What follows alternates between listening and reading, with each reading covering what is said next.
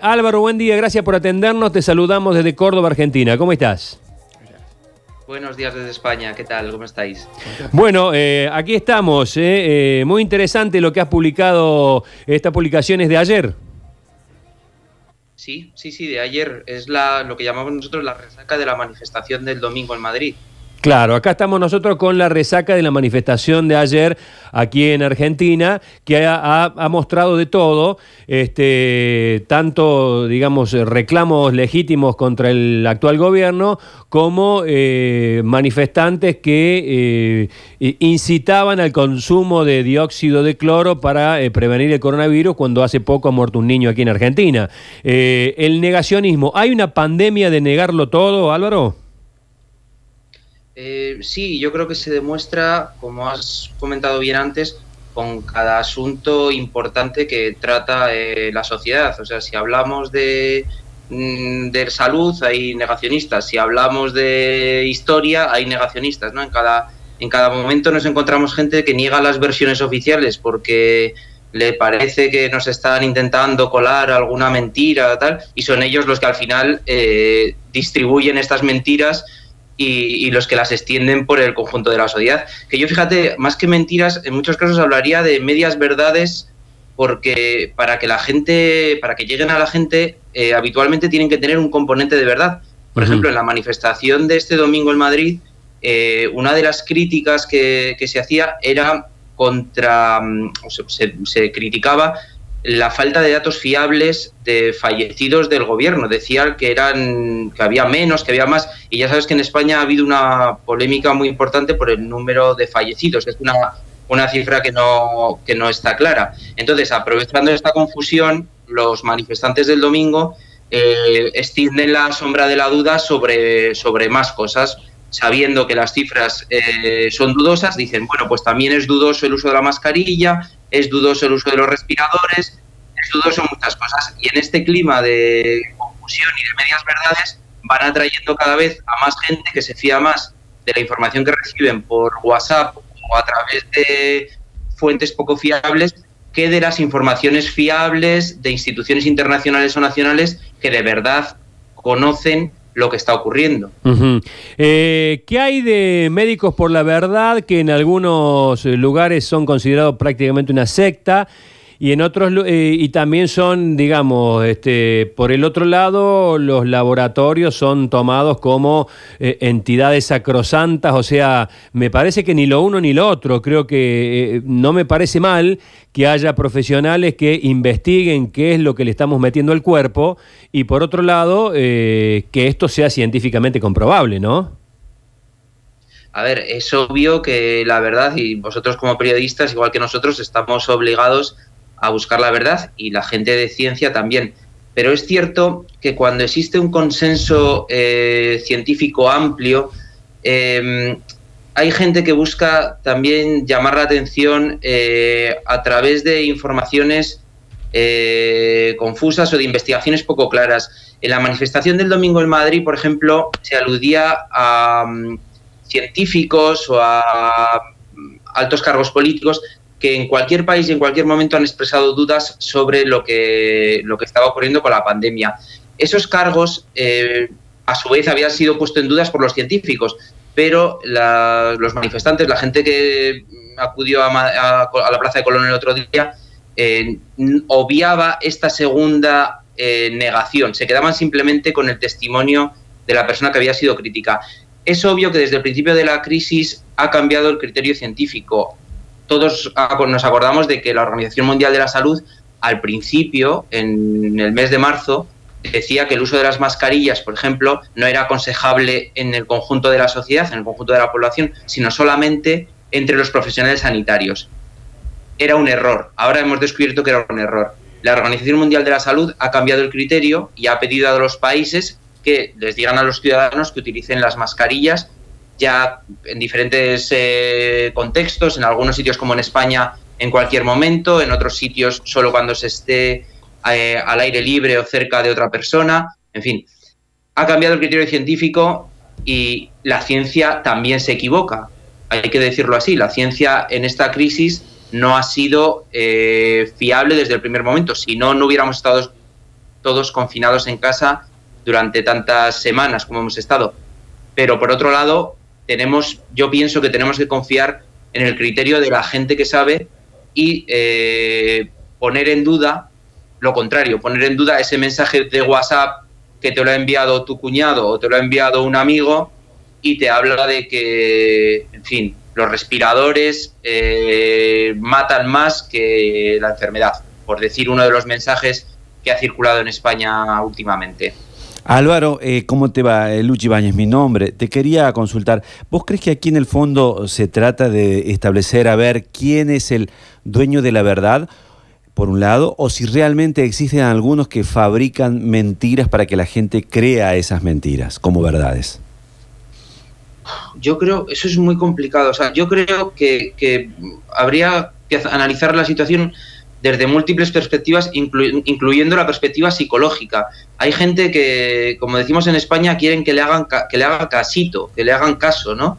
Entonces, para que le hagan caso en redes sociales, por ejemplo, pone una mentira y si ve que esa mentira o, o esa publicación que contiene mentiras y medias verdades tiene un montón de me gustas y un montón de retweets y un montón de y se convierte en viral, pues seguirá haciéndolo, ¿no?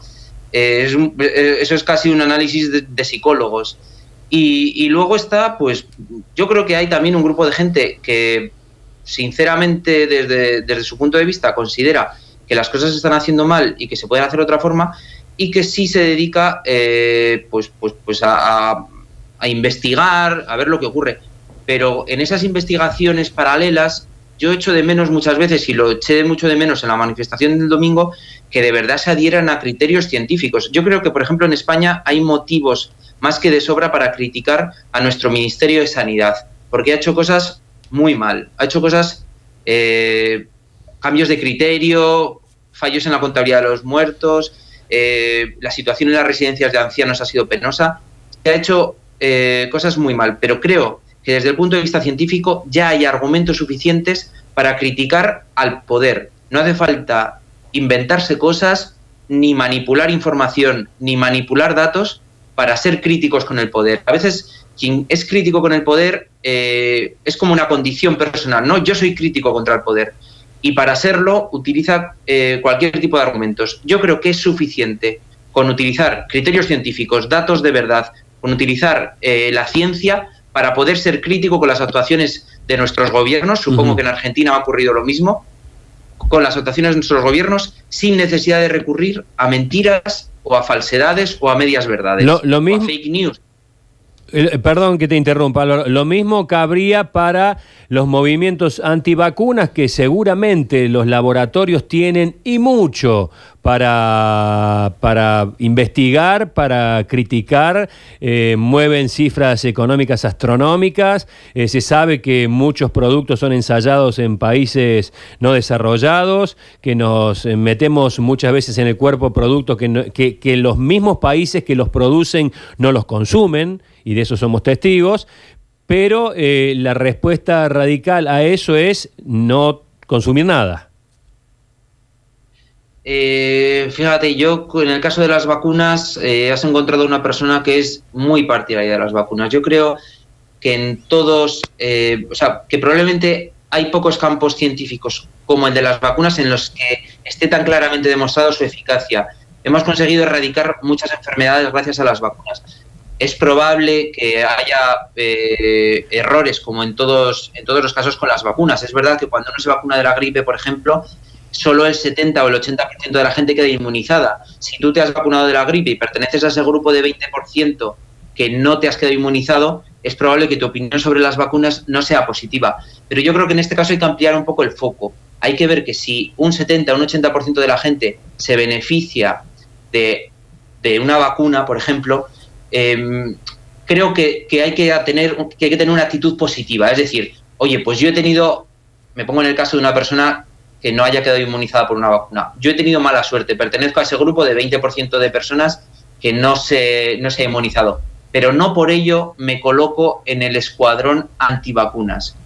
O sea, puedo exigir que las vacunas mejoren, puedo pedir a los gobiernos eh, que inviertan más en ciencia, puedo pedir a las empresas a las farmacéuticas, que es verdad que las farmacéuticas, no se puede negar, es un gran negocio que mueve miles y miles de millones de dólares en todo el mundo, pero tengo que utilizar mi poder como ciudadano para ser exigente con las empresas y con los gobiernos.